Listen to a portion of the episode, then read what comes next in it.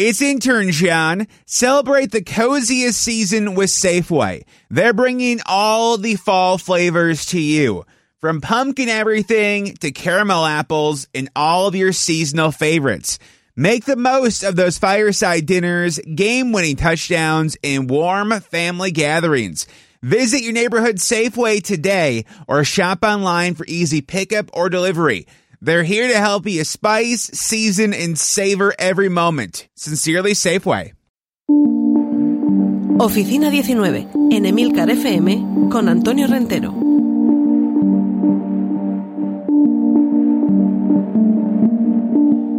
Saludos y bienvenidos después de esta pausa vacacional estival a Oficina 19, el podcast sobre teletrabajo de Emilcar FM regresamos, iniciamos curso y se nota que todo comienza de nuevo y algunas cosas es posible que terminen.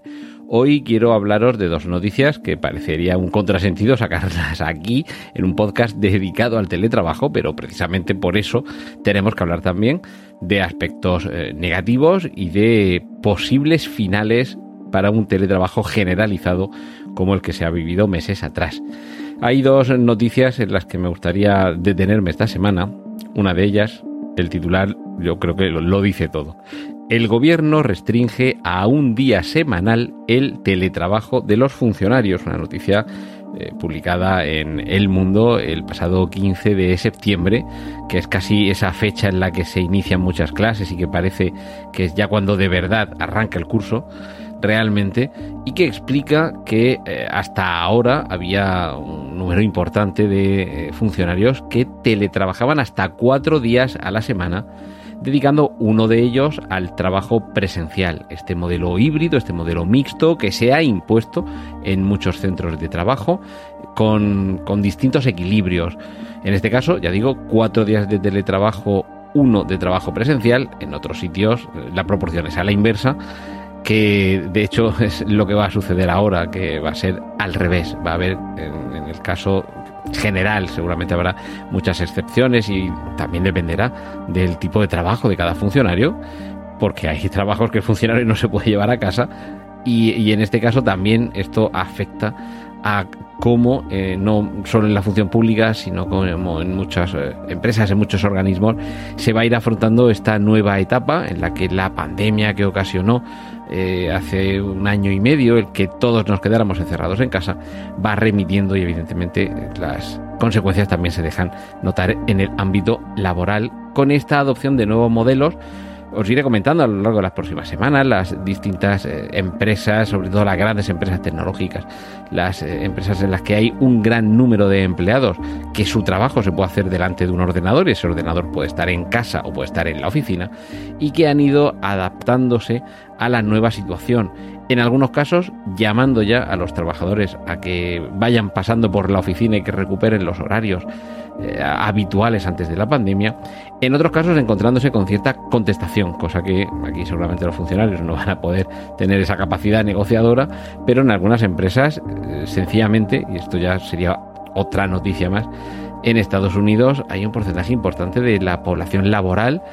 que literalmente se está despidiendo de sus trabajos, es decir, no los despiden, sino que son ellos los que se marchan, porque las condiciones hacen que prefieran quedarse en casa y buscarse otro trabajo antes que regresar a la oficina. Y esto, que ya digo, en el caso de, esta noticia, en la que la Administración Pública Española va a ver cómo van regresando de manera paulatina y gradual cada vez más funcionarios a la presencialidad, quedándose, como digo, en solamente un día semanal de teletrabajo, hay empresas que al, al comunicar su decisión de avanzar en esta dirección han visto, insisto, en Estados Unidos, como un porcentaje nada desdeñable de sus empleados han preferido quedarse en casa, darse de baja en la oficina y buscarse otro trabajo que sí que les permita esa eh, flexibilidad, esa conciliación laboral que hasta ahora les estaba permitiendo el teletrabajo, o en todo caso el modelo híbrido en el que el teletrabajo no sea solamente un día, que yo creo que tampoco está mal, que evidentemente todo esto mm, siempre hay que analizarlo en función de la necesidad del propio trabajo y de que realmente sea útil, que sea práctico. Teletrabajo, perdón, un trabajo, un puesto laboral o una organización que con que un día a la semana se puedan concentrar todas las reuniones presenciales o el momento de tener que presentar algo, recoger documentación o entregarla de manera física, a lo mejor este modelo de seguir un único día a la semana con trabajo presencial les seguiría sirviendo, mientras que habrá otras que no. De hecho, en esta noticia sobre la Administración española eh, se recuerda también que el teletrabajo eh, tenía una naturaleza voluntaria y reversible, es decir, que en cualquier momento y dadas unas determinadas circunstancias se podía volver a variar ese equilibrio que se había conseguido, y ya digo, con distintas eh, adaptaciones, dos días presenciales, tres en teletrabajo, al revés, uno, cuatro, eh, tres, dos, dos, tres, esto ya cada uno se va adaptando, pero creo que es uno de los síntomas de que de nuevo vuelve a variar la situación, y en este caso vuelve a variar para ir regresando a la presencialidad, aunque todavía, ya digo, os iré comentando de los modelos híbridos que siguen existiendo.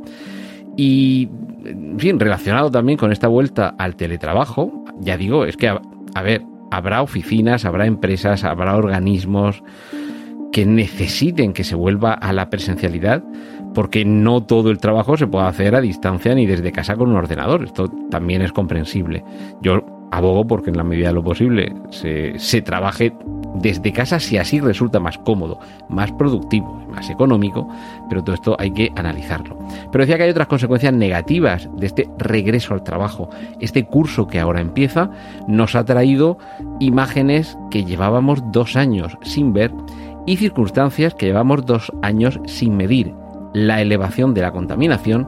y los atascos. Una noticia del medio de internet News, no sé si lo conocéis, escribe tal como suena, N y latina US, que es la forma de pronunciar en español la palabra inglesa noticias, News. Eh, eh, publicó una noticia cuyo titular decía tal que así el pasado día 16. Greenpeace denuncia que el tráfico roza el nivel prepandémico y que el fin del teletrabajo lo aumentará más. Esta es una circunstancia molesta, evidentemente, ya que tienes que volver al trabajo y a lo mejor muchos no, maldita la gracia que les hace, si encima te tienes que chupar media hora de atasco, cinco minutos o una hora, es una incomodidad más, una molestia más y algo que en su momento ya habíamos insistido que era una de las grandísimas ventajas del, del, teletrabajo y ahora vuelve a ser una de las grandes desventajas del trabajo presencial, los desplazamientos, el tiempo que se pierde y ese dato en concreto del aumento de las emisiones de CO2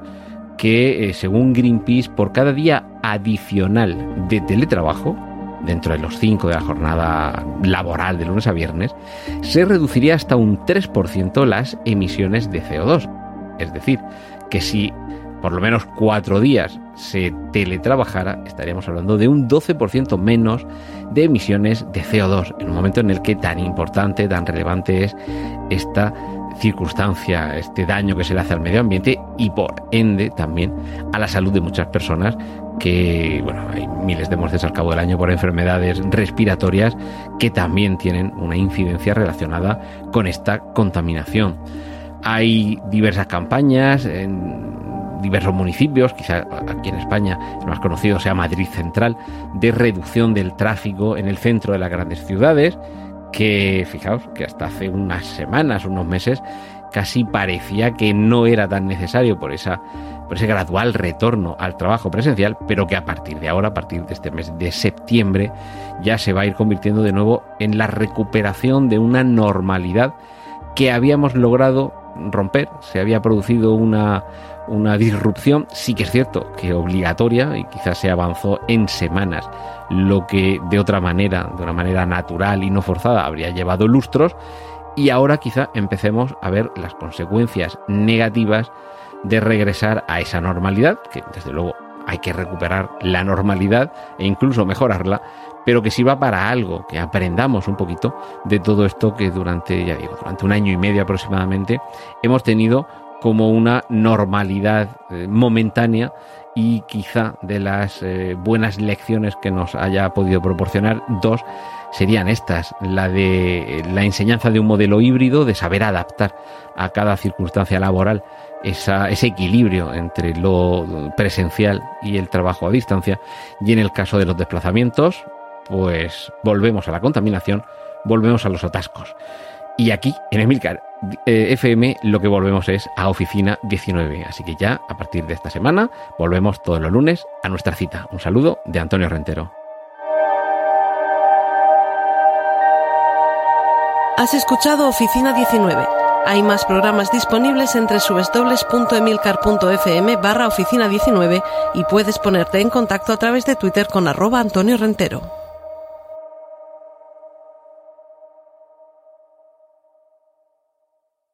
It's intern John. Celebrate the coziest season with Safeway. They're bringing all the fall flavors to you. From pumpkin everything to caramel apples and all of your seasonal favorites. Make the most of those fireside dinners, game winning touchdowns, and warm family gatherings. Visit your neighborhood Safeway today or shop online for easy pickup or delivery. They're here to help you spice, season, and savor every moment. Sincerely, Safeway.